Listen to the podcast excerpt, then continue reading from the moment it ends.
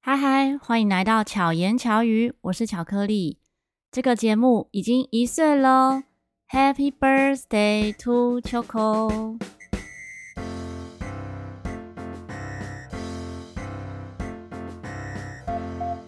如果你有固定收听巧言巧语的话，有没有发现很久没有听到巧克力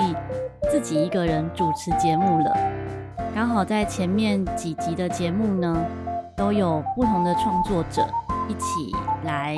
主持，一起来分享巧言巧语的这个部分。那么巧遇达人呢，又刚好是访谈型的节目，所以就觉得哎，一直都是有两个人哦，就是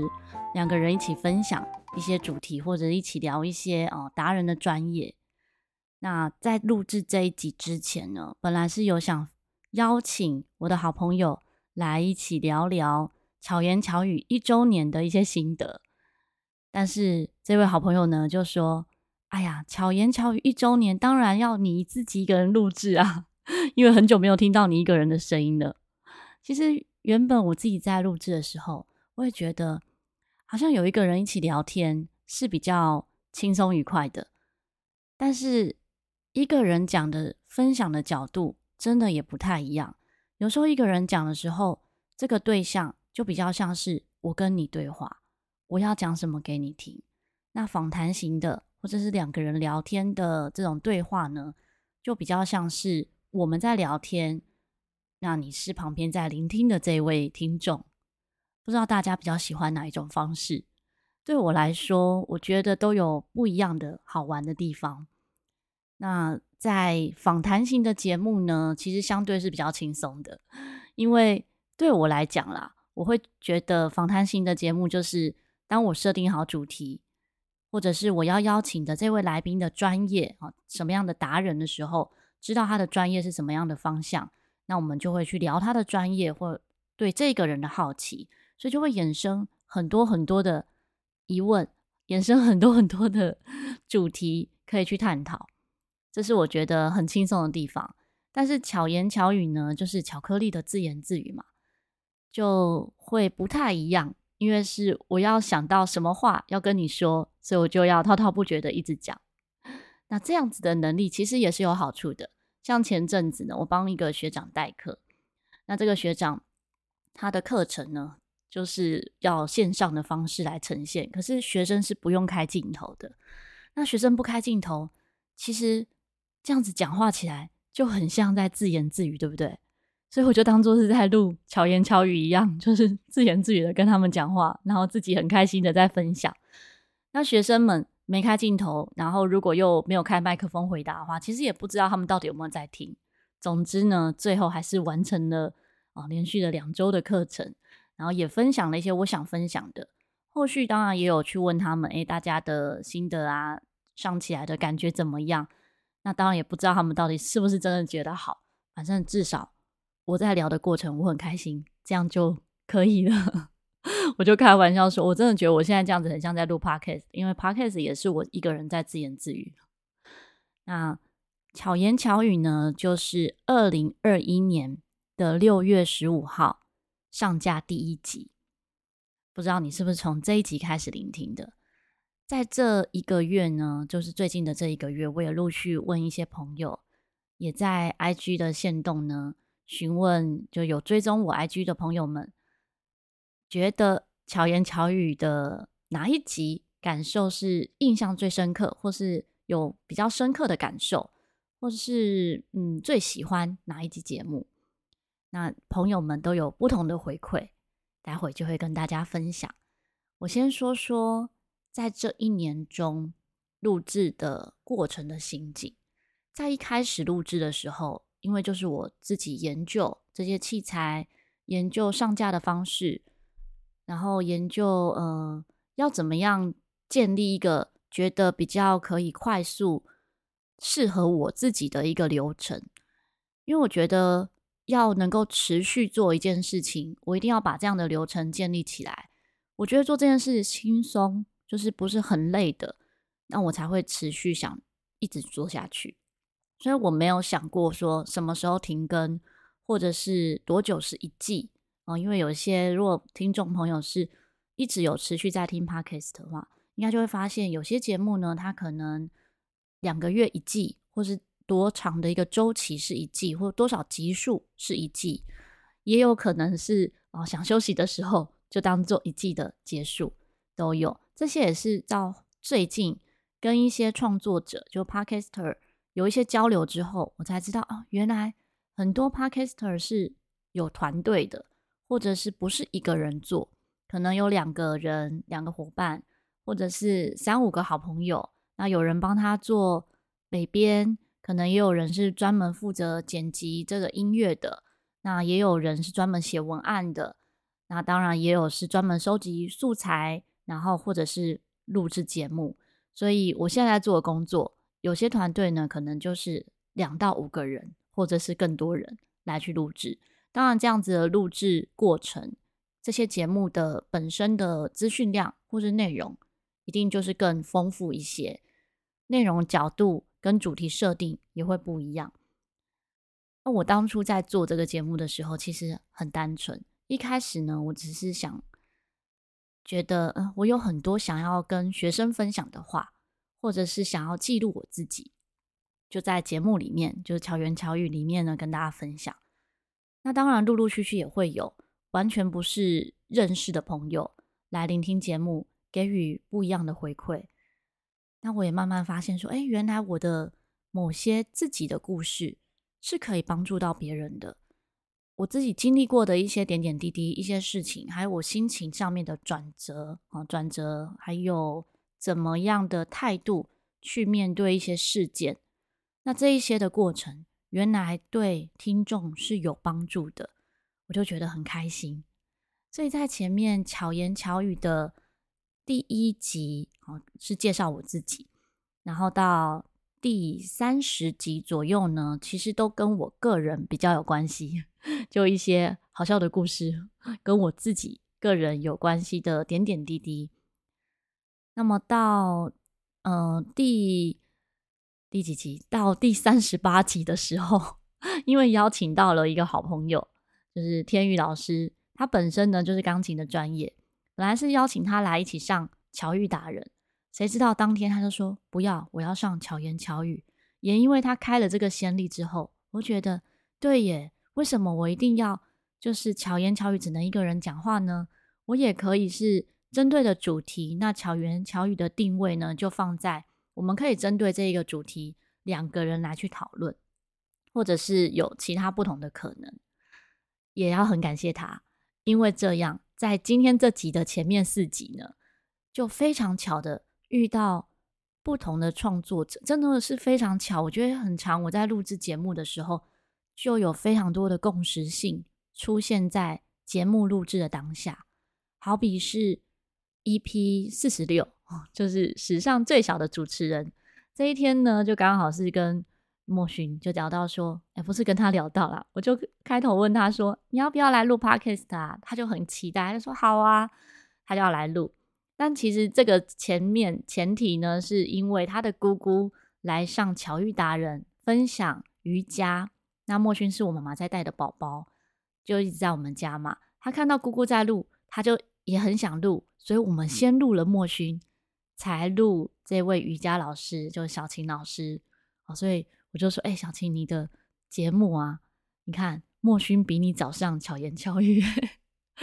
所以他就成为了史上最小的主持人，哈，就两岁多的时候就上了 Podcast 的节目。那后续呢，EP 四十七的时候，其实是跟勋熙在在勋熙来我家，然后聊到一些，呃，跟公。跟我们的课程有关的事情，我就聊一聊，就说：“哎，我们要不要来录一集节目？就来聊聊他参加比赛的一些乐趣跟收获。”后来到 EP 四九的时候呢，也是那时候因为参加了一个串联活动，是来会有好运的这个串联，就是春心堂主办的这个活动。那我当时设定的呢，就是希望借由嗯认识自己的方式，去聊到算命相关的事情。刚好勋熙跟我分享了哦，他最近接触的西塔疗愈啊，呃，不是西塔疗愈，他那时候是接触的是阿卡西，是阿卡西吧？对，我就说，哎、那很适合哎，那我们来聊这一集，我来聊这个主题。那到安叔的时候也是，刚好安叔这一集前面呢，就是跟朋友去骑脚踏车，然后迷路。迷路的时候，我真的就想到安叔，想到安叔的时候，我就说：“哎、安叔，我们来约来录一集好了。”那个时候也在思考，哎、安叔其实也有他的专业，可以录巧遇达人，但是好像更适合放在疗愈这一块，因为安叔的声音就很疗愈。那在安叔身上，我也学习到很多，他也鼓励我很多。因为像安叔在也是自己一个人制作节目，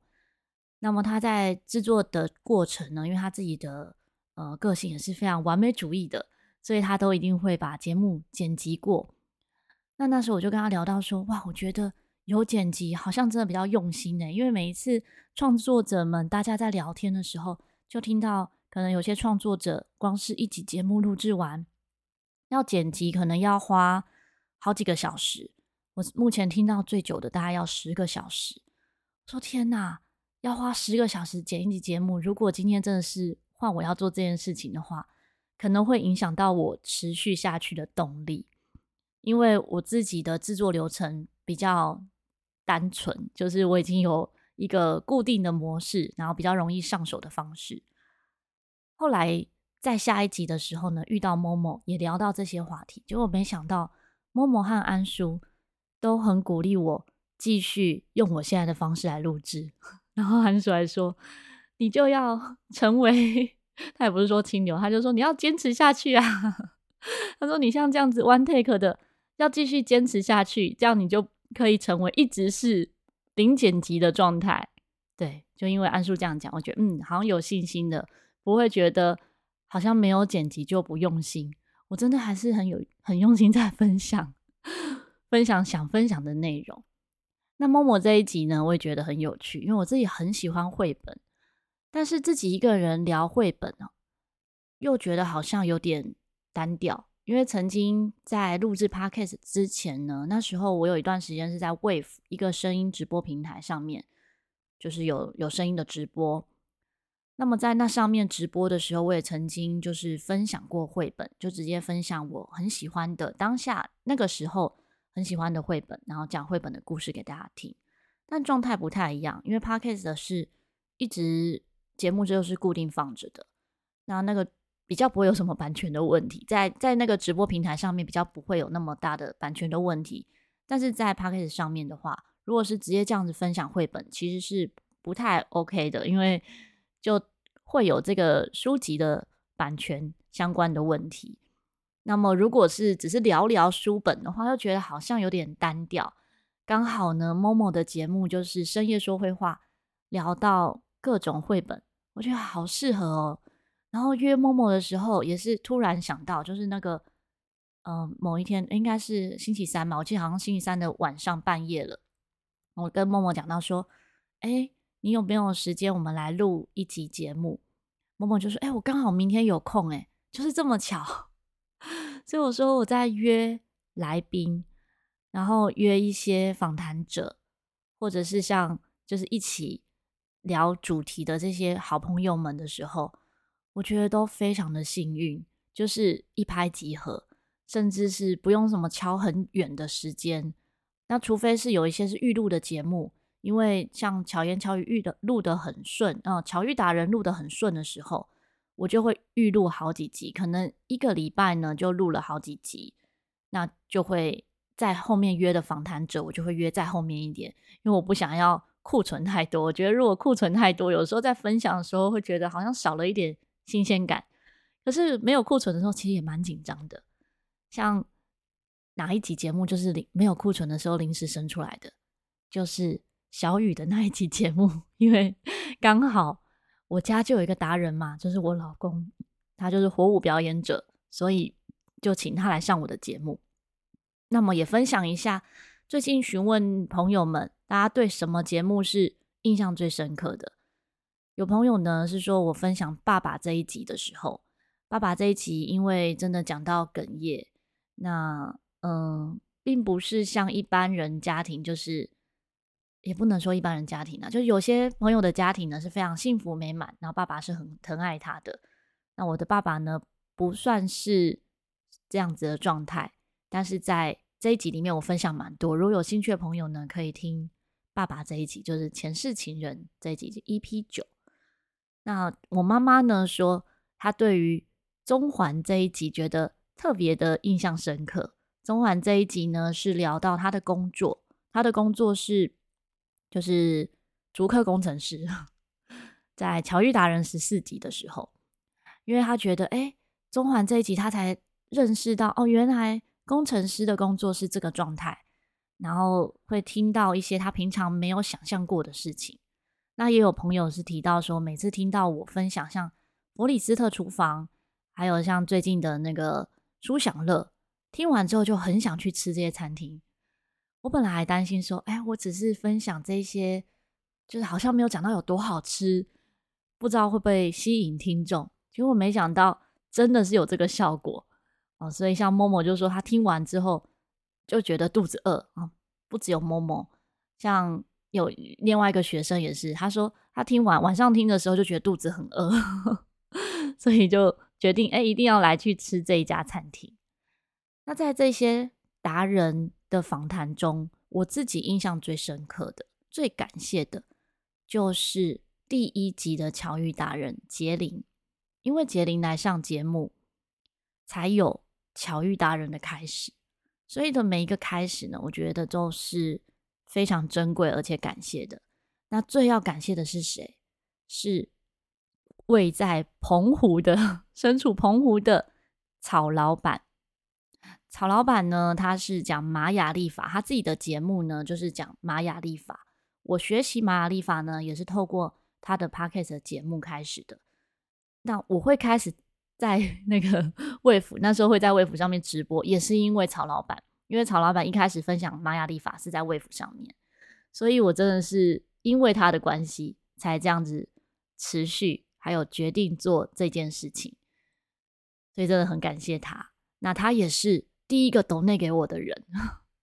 我觉得哎。竟然得到一笔抖内，然后竟然就是曹老板，他说啊，恭喜我第一集开张，所以就给我的抖内这样。那也很感谢持续支持的朋友，还有一个朋友呢，我也很感谢，就是零零八七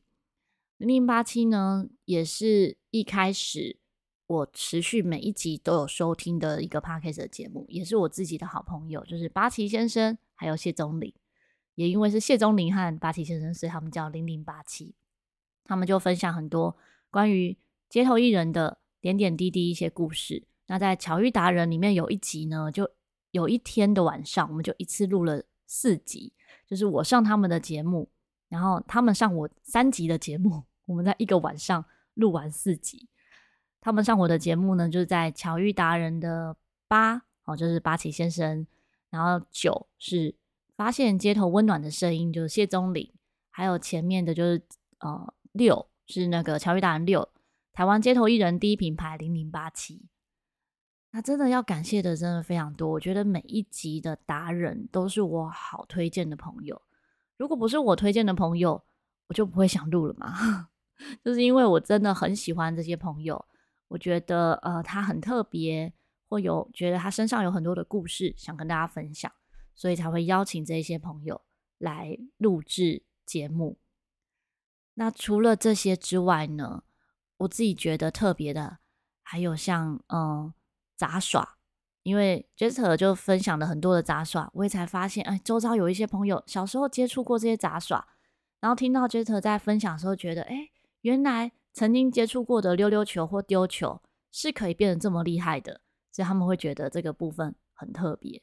那也有朋友说，听到我弟弟的那一集。觉得很有趣，就是一对教练这一集，他们觉得哎，听起来是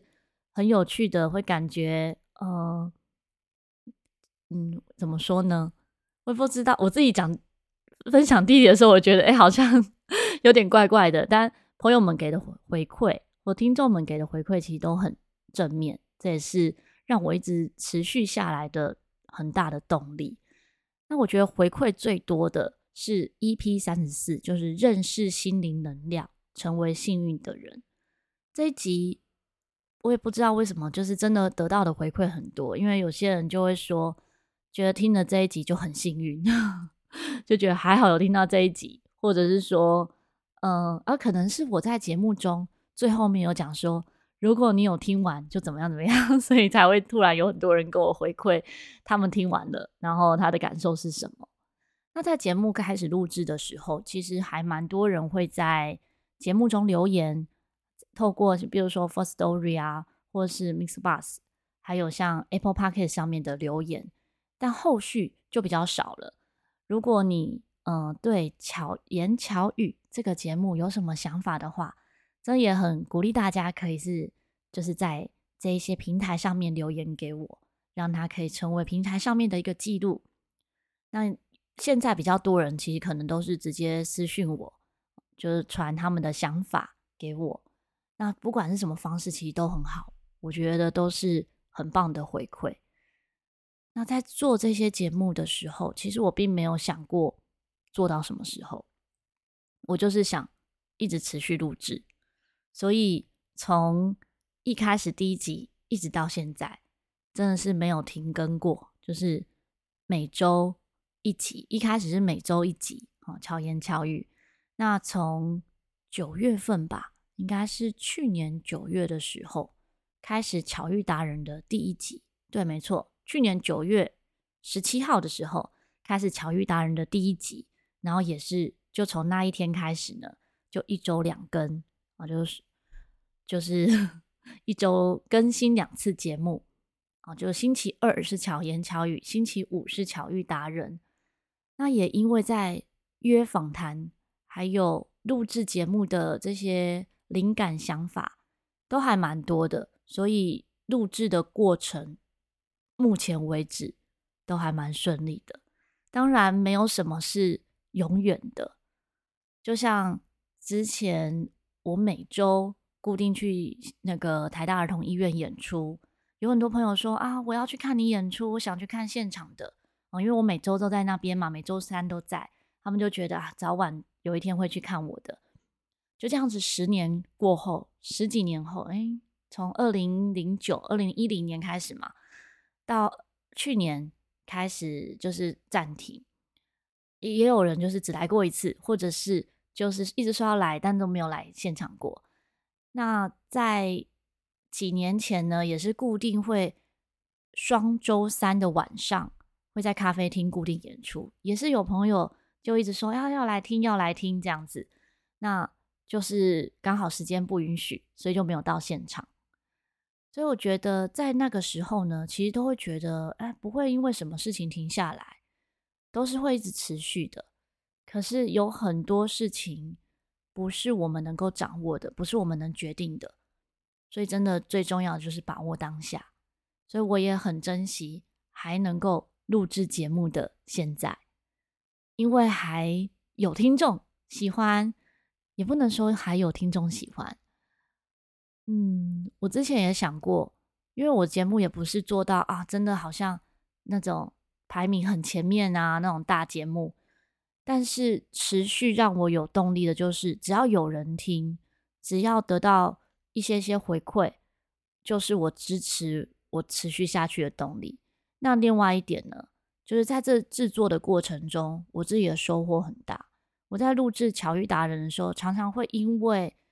录制节目的关系，其实这一些达人朋友都是我认识蛮久的朋友，真的都是可能有的都是十几年以上。但是我们其实如果不是透过录制节目，不会去聊到这么深入的话题，包含跟我弟弟的那一集也是。我跟弟弟平常不会去聊这么这些深入的话题啊，可能都聊一些有的没有的。但是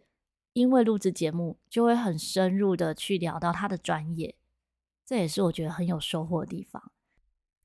最后呢，我要特别特别感谢两个人，